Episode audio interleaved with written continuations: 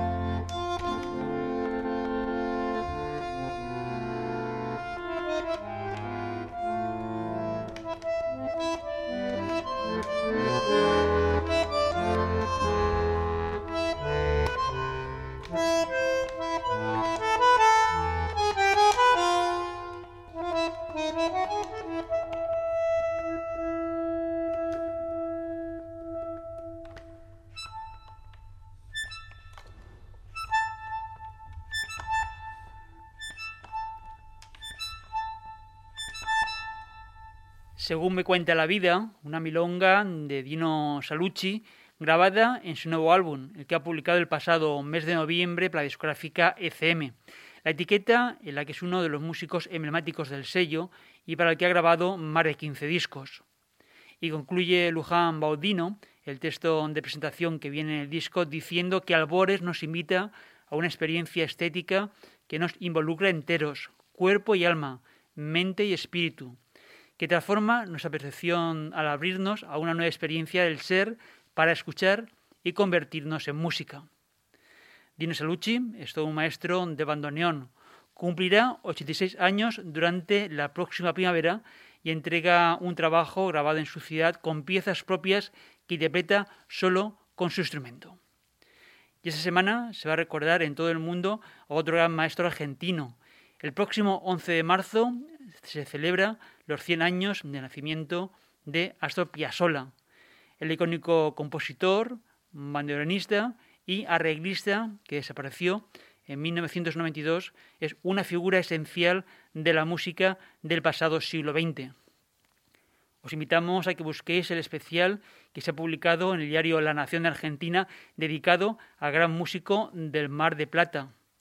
En todo caso, también en nuestra página web esta semana vamos a publicar un artículo especial recordando el centenario del autor del Libertango, Adiós Nonino o Balada para un Loco. Seguimos en los sonidos del planeta azul con otro estreno. Se termina de publicar el nuevo disco de Alexei León.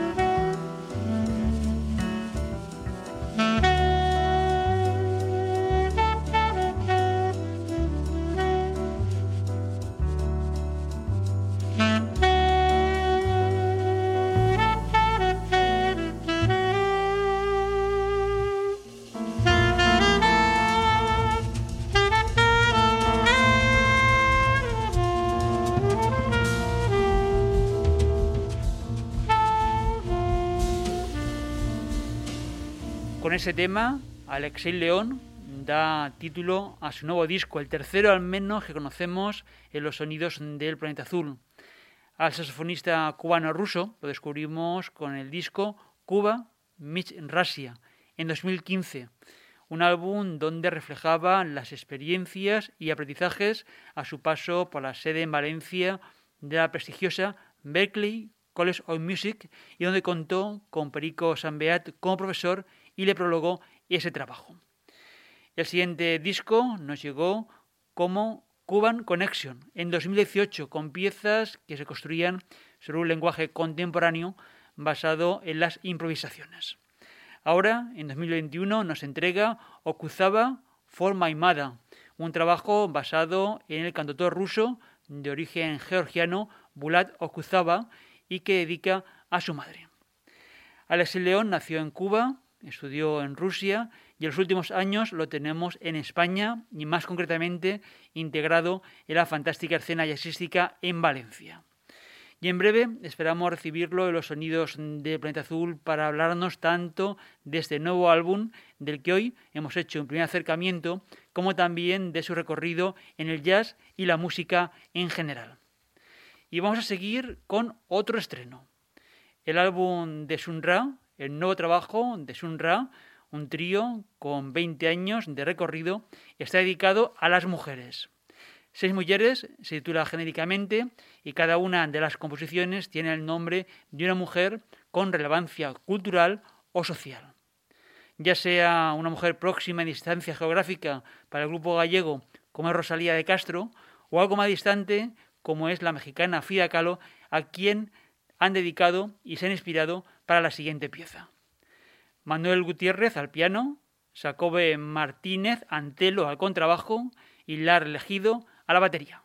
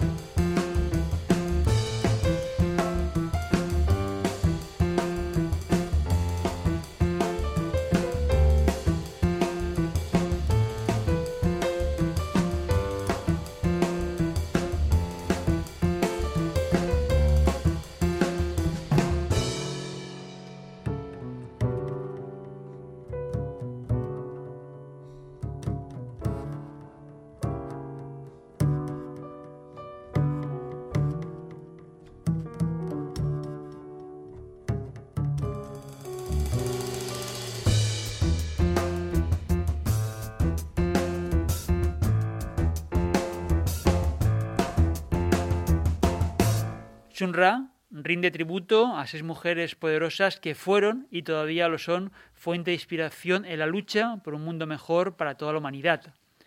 Frida Kahlo de México, Rosa Parks de América, Rosalía de Castro en España, Kim Jin de China, Malala Yousafzai de Pakistán. Y Magwal El Sadawi de Egipto. Seis mujeres, seis mujeres es el disco de Sumra que termina de publicarse y del que hoy nos hemos detenido en la primera de esas grandes mujeres, una pieza inspirada en la pintora mexicana Frida Kahlo. Y el tiempo por esta edición se nos termina. Sari Zorio en el control, realización y montaje, Paco Valiente en la dirección, con el guion y la presentación. Búscanos en internet, en cualquier momento y lugar para ti, todos los podcasts, noticias y reseñas de discos en la página web www.losonidosdelplanetazul.com.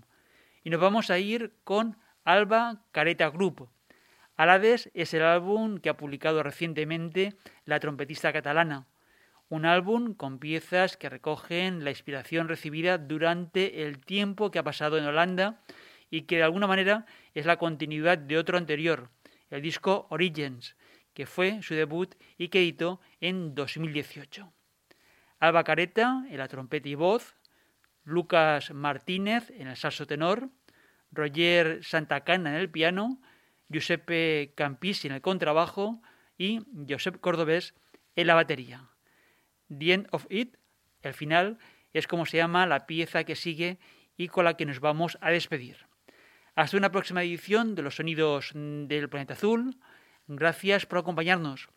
Salud y mucha música.